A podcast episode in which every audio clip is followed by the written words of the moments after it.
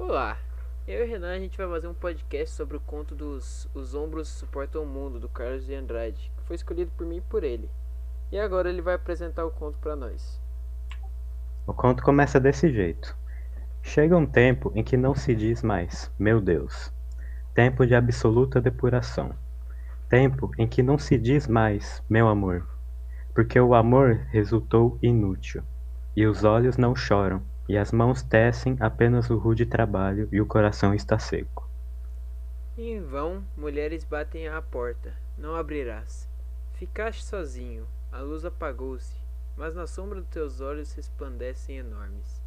És, toda certeza, já não sabes sofrer, e nada espera de teus amigos.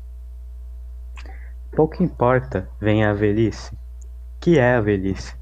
Teus ombros suportam o mundo, e ele não pesa mais que a mão de uma criança.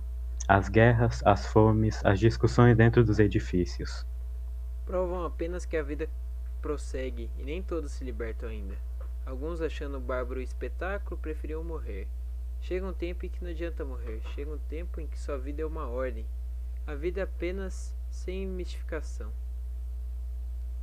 Por mais que difícil seja entender esses contos mais antigos ou até conservadores, a gente pode perceber que o trecho fala de um desabafo.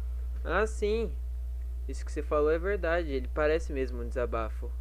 É algo que ele sente do mundo hoje, ou que ele está vivendo.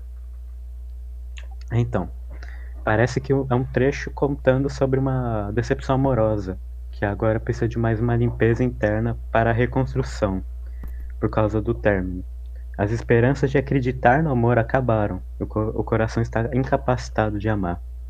É, ele meio que traz um sentimento ruim na, no conto. Que seria o que ele talvez queria passar naquele momento de vida, o que estava acontecendo no mundo naquele momento. Já que o conto foi publicado quando estava acontecendo a Segunda Guerra Mundial, o clima era muito intenso naquela época.